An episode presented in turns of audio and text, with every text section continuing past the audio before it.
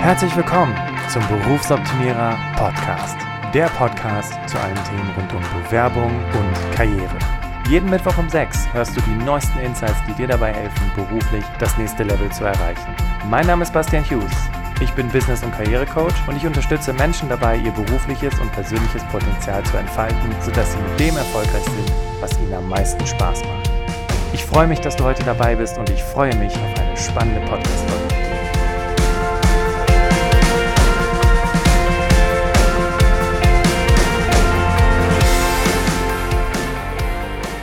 Good morning in the morning oder in the midday oder in the evening, wann immer du diese Podcast-Folge hörst. Großartig, dass du wieder dabei bist, denn heute sprechen wir über eins meiner Lieblingsthemen und tatsächlich über die größte Hassfrage von Personalern in Vorstellungsgesprächen, weil ich einfach denke, die Frage ist so altbacken. Und heute mit dieser Podcast-Folge möchte ich gerne diese, diese, diese Frage, diese, diesen, diesen, diesen Sinn dahinter ähm, aufbrechen. Und zwar heißt die Podcast-Folge ja, alles, was Stärken sind, sind Schwächen und alles, was Schwächen sind, sind auch Stärken. Und die Frage, die die meisten Personaler ja im Vorstellungsgespräch stellen, ist, na, wo sehen sie ihre Stärken, wo sehen sie ihre Schwächen? Genau, wo sehen Sie Ihre Stärken, wo sehen Sie Ihre Schwächen? Ich bin Perfektionist, äh, geduldig und äh, clever und meine Schwächen sind, ich kann keine Raketen bauen, bin ein schlechter Tänzer und kochen kann ich auch nicht. Wie, äh, wir dachten jetzt eigentlich äh, eher so die beruflichen Schwächen. Redet doch keiner drüber, meine Fresse. Wenn, dann sagst du so Dinge, wie du aus irgendeinem Ratgeber gelesen hast, von wegen, äh, ich bin ähm, äh, perfektionistisch, ähm, ich bin sehr ungeduldig und äh, so, ja, toll. Lass die Fake-Scheiße. Sorry. Aber jetzt mal ganz ehrlich. Warum sage ich, Stärken sind Schwächen und Schwächen sind Stärken?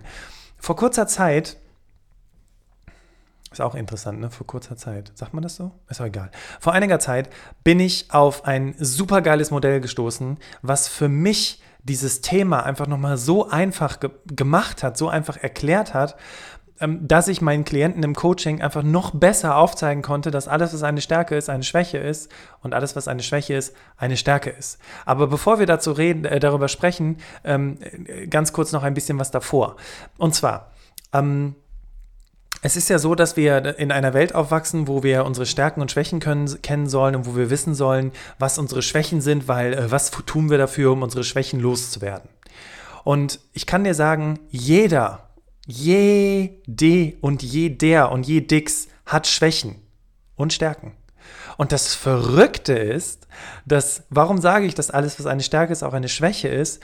Nun, jetzt überleg dir doch mal, wenn du diese Stärke, die du hast, in übertriebener Form tust, sodass du dich selber unter Druck setzt oder es sich unangenehm für andere anfühlt, ist es dann noch eine Stärke?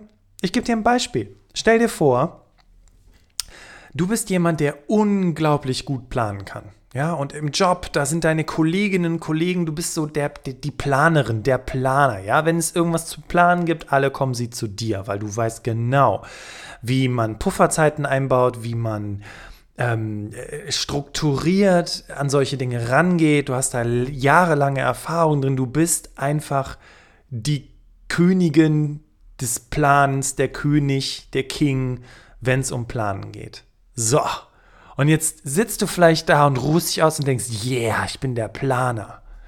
Ne? Und genau deswegen kommen die Leute zu mir. Aber soll ich dir was sagen? Ich wette mit dir, es gibt so einen Moment, wo diese Planerei absolut zu einem Problem wird.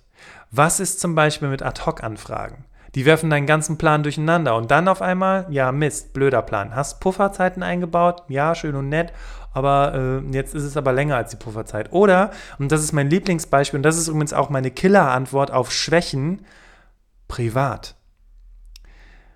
Du bist privat auch voll der Planer. Weil wie wir eine Sache machen in einem Leben, also sprich dem beruflichen, machen wir vieles auch im anderen Leben. Und wenn uns das keiner sagt, dann wird das irgendwann ein bisschen krankhaft.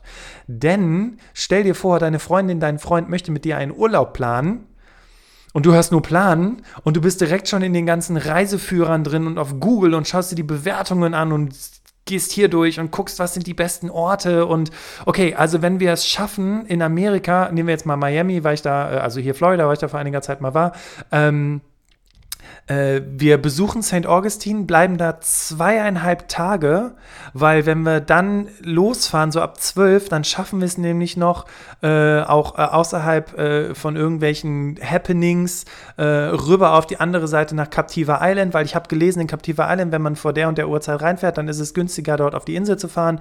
Und dann sagt deine Partnerin, dein Partner zu dir, ey Schatz, wir fahren in Urlaub. Äh, lass mal entspannen äh, Buhmann Hotel äh, und dann gucken wir einfach mal, was wir so machen. Also Hauptsache schönes Wetter, Strand, gutes Essen und alles andere ist doch egal, oder? Und du bist dann schon so, oh, aber mm, mm, mm, ne? Und da entstehen dann häufig Konflikte, weil du willst dann alles durchstrukturiert haben und geplant haben und dein Gegenüber, ne, Gegensätze ziehen sich an, äh, nicht. und dann ist auf einmal diese Planerei, die ja eine Riesenstärke in deinem Job ist, in deinem Privatleben, ein Riesenproblem. Und äh, das gibt es auch in anderen Themen ne, also auch Perfektionismus, ja, das ist ja, man steht ja in allen Ratgebern drin, man soll Perfektionist sein äh, oder sagen, dass man Perfektionist ist, auch wenn man eigentlich keiner ist.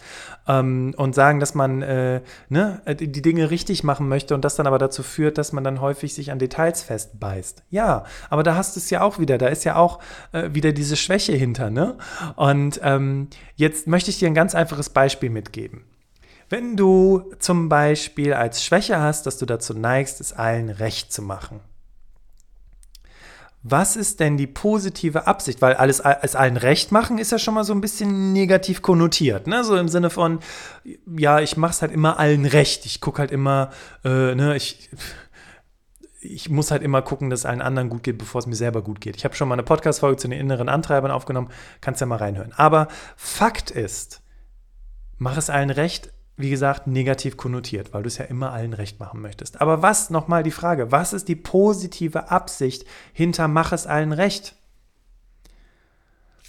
Harmonie, ähm, gute Stimmung, äh, weiß ich nicht.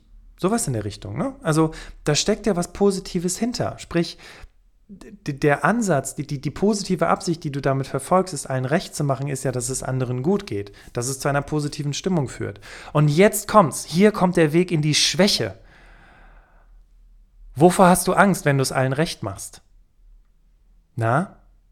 Du kannst dir jetzt vorstellen, dass da so eine Jeopardy-Musik im Hintergrund läuft? Genau, du hast Angst davor, ein Egoist zu sein. Du hast Angst davor, äh, äh, Konflikte ähm, zu haben. Du hast Angst davor, alleine zu sein. Du hast Angst davor, ähm, äh, ja, als jemand abgestempelt zu werden, der sich nur um seinen eigenen Kram kümmert. Also sprich, ein Egoist zu sein. Und jetzt kommt's. Achtung, was ist die positive Absicht dahinter, ein Egoist zu sein, Konflikte zu fördern oder was ich auch immer gerade genannt habe? Und das kannst du dir jetzt mal gerade überlegen. Ja, was ist die positive Absicht hinter diesen Dingen? Und für mich ist die positive Absicht dahinter, ein Egoist zu sein, für sich selber einzustehen. Okay, also wenn du jetzt dir das mal vorstellst, wie so, wie so, ein, wie so ein Quadrat, okay? Und in der oberen linken Ecke steht Harmonie, in der unteren linken Ecke steht Mach es allen recht, rechts davon steht Ich bin ein Egoist, äh, ich äh, fordere, fördere Konflikte. Und äh, rechts oben steht für sich selber einstehen dann erkennst du doch jetzt auf den ersten Blick und vielleicht nimmst du dir gerade mal ein Blatt Papier und einen Stift und malst das mal gerade so auf, pausierst die Folge, malst das mal gerade so auf und erkennst, ey krass, oben stehen die positiven Absichten, also das Gute daran, unten steht die übertriebene Form, also tatsächlich die Schwäche an dieser Sache dahinter. Und das ist so krass, wenn du das mal erkannt hast, dass ja auch dieses Egoistsein, dieses Konflikte haben, also quasi das, wovor du Angst hast als Mensch, der es allen recht macht, ja auch eine positive Absicht hat, weil du dann halt eben sagen kannst, okay, das ist ja mal interessant. Weil wenn du ein Mensch bist, der sehr dazu neigt, es allen recht zu machen, und jetzt kannst du dir noch in dieses Viereck einen Pfeil von unten links nach oben rechts malen, kannst du dich ja auch dahin entwickeln, weil du möchtest ja eigentlich nicht ein Egoist sein, aber du möchtest schon für dich selber einstehen, damit es halt nicht zu viel wird. Und dann kannst du dir überlegen, okay, wie komme ich jetzt von unten links nach oben rechts? Aber das ist jetzt noch ein bisschen vertieftes Coaching. Bleiben wir ganz kurz in diesem Viereck, okay? Also, Wenn dich das nächste Mal jemand fragt, was ist ihre Stärke, was ist ihre Schwäche, kannst du sagen, ganz ehrlich, ähm, das und das sind meine Stärken, aber ich kann Ihnen sagen, wenn es um die Urlaubsplanung geht, dann wird es echt schwierig, weil ich möchte das natürlich planen, aber meine Freundin sagt halt, hey, wir wollen einfach Urlaub machen. Ne? Und da wird es dann zum Verhängnis. Also mein Tipp für dich, wenn du über Schwächen sprichst, nimm ein privates Beispiel. Und jetzt, wo du dieses Viereck kennst oder wie äh, Friedemann Schulz von Thun es nennt, das Wertequadrat, jetzt kannst du für dich auch ganz klar darstellen, dass wenn zum Beispiel deine Partnerin, bleiben wir mal in diesem Planbeispiel, nehmen wir das mal gerade, ja? Also die positive Absicht ist ja Dinge zu planen, organisiert zu sein. Was ist die übertriebene Form von organisiert und planbar? Hm? Ja, die organisierte, die übertriebene Form ist pedantisch, äh, kleinlich, ähm, äh, inflexibel etc. Aber wovor hast du Angst? Du hast Angst davor, dass alles Kraut und Rüben wird, Chaos äh, und Unordnung. Aber was steckt, was ist die positive Absicht hinter Chaos und Unordnung? Das ist so krass, weil das auch gerade für deine Beziehung total spannend sein kann. Was ist die positive Absicht dahinter, wenn jemand chaotisch ist und unstrukturiert? Na? Genau. Vielleicht mh, hm, Flexibilität. Ja, also alles hat eine positive Absicht, alles hat seine Stärken, alles hat seine Schwächen. Und das nächste Mal, wenn du im Vorstellungsgespräch sitzt und diese Frage gestellt bekommst, dann könntest du entweder kurz googeln, Wertequadrat und dir das von Schulz von Thun kurz mal so aufschreiben für dich und das dann entsprechend der Personalerin und dem Personaler erklären. Ich glaube, damit kannst du auch ganz schön punkten, wenn du das so mit reinnimmst. Und ähm, eben auch darstellen, hey, ne, guck mal, das eine bedingt das andere. Und das Schöne ist auch, du kannst für dich erkennen, wenn du jetzt immer Konflikte hattest mit anderen Menschen, weil die halt nicht so sind wie du, weißt du aber, was die positive Absicht hinter diesem Verhalten ist. Also toll, ne? Du hast aus dieser Podcast-Folge auch wieder was für deine zwischenmenschlichen Beziehungen mitgenommen. Ist das nicht wunderbar? Also fassen wir nochmal zusammen. Das Wertequadrat von Schulz von Thun hilft dir dabei, auch bei Werten. Ne? Werte gibt es ja auch in der übertriebenen Form. Da ist es eigentlich so der Ursprung. Ähm, aber das Wertequadrat hilft dir dabei, festzustellen, okay, wenn ich eine Schwäche habe, Ne? Wenn, wenn ich merke, okay, pff, da bin ich nicht so gut, gut drin, weil ich mache es halt immer allen recht, kannst du dich fragen, was ist die positive Absicht dahinter, dass ich es immer allen recht mache? Harmonie, okay. Und ähm, wovor habe ich aber Angst, wenn ich es immer allen recht mache? Ne? Schritt nach rechts, Schritt nach links, je nachdem, wo du hin willst, wie du es aufmalst ich habe Angst davor, ein Egoist zu sein. Aber jetzt mal ganz ehrlich, was ist das Positive an Egoisten? Und dann hast du für dich die Antwort gefunden. Und dann hast du das alles schön in einem Gleichgewicht. Und dann kannst du für dich auch überlegen, in welcher Situation möchte ich mich wie verhalten, wie möchte ich mich darstellen. Und vor allem hast du die Frage auf Nennen Sie Ihre Stärken und Schwächen mega gut beantwortet. Ich hoffe, du konntest was für dich aus dieser Podcast-Folge mitnehmen. Wenn man das natürlich auf einem Flipchart zeichnet, ist das Ganze natürlich viel einfacher. Ich versuche das gerade dir so bildlich wie möglich zu beschreiben mit diesem Wertequadrat, was tatsächlich auch wie ein Quadrat aussieht. Und ich hoffe, du konntest was für dich mitnehmen, weil ohne Witz, wenn du das einmal kapiert hast, wie dieses Wertequadrat funktioniert, dann ist das nicht nur wichtig für diese Frage im Vorstellungsgespräch, sondern dann ist es auch wichtig, wenn du in zwischenmenschlichen Konstellationen bist und Konflikte mit Menschen hast, zu verstehen, die wollen dir nichts Böses die haben auch eine positive Absicht. Und wenn du die verstanden hast, ey, was macht das mit deiner Gelassenheit? Wie stressfrei bist du dann bitte in Zukunft? Mega, oder? Also, ich wünsche dir einen grandiosen Tag. Für nächste Woche Mittwoch habe ich den Doktor Aaron Brückner im Podcast. Aaron Brückner ist ein richtig klasse Typ.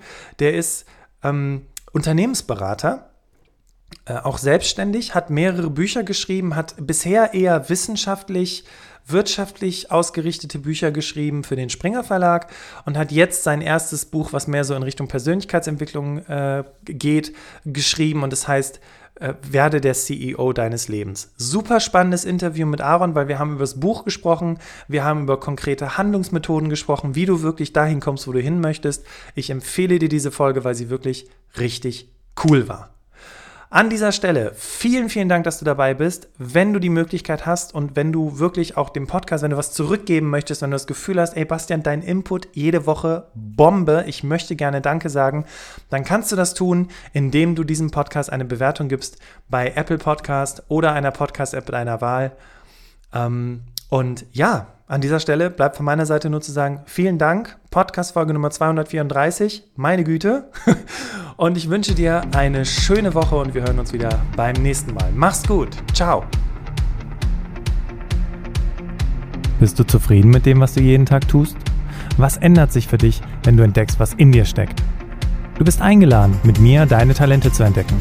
Genau dafür habe ich den Berufsoptimierer Workshop entwickelt. Hier finden wir gemeinsam deine Stärken, was dich antreibt und was deine Werte und Ziele sind, sodass du am Ende mit dem erfolgreich bist, was dir am meisten Spaß macht. Sichere dir jetzt deinen Platz im Berufsoptimierer Workshop auf berufsoptimierer.de. Wenn du das erste Mal dabei sein willst, dann gib bei der Buchung einfach Podcast 25 ein und du erhältst 25% Rabatt auf den regulären Ticketpreis. Ich freue mich auf dich.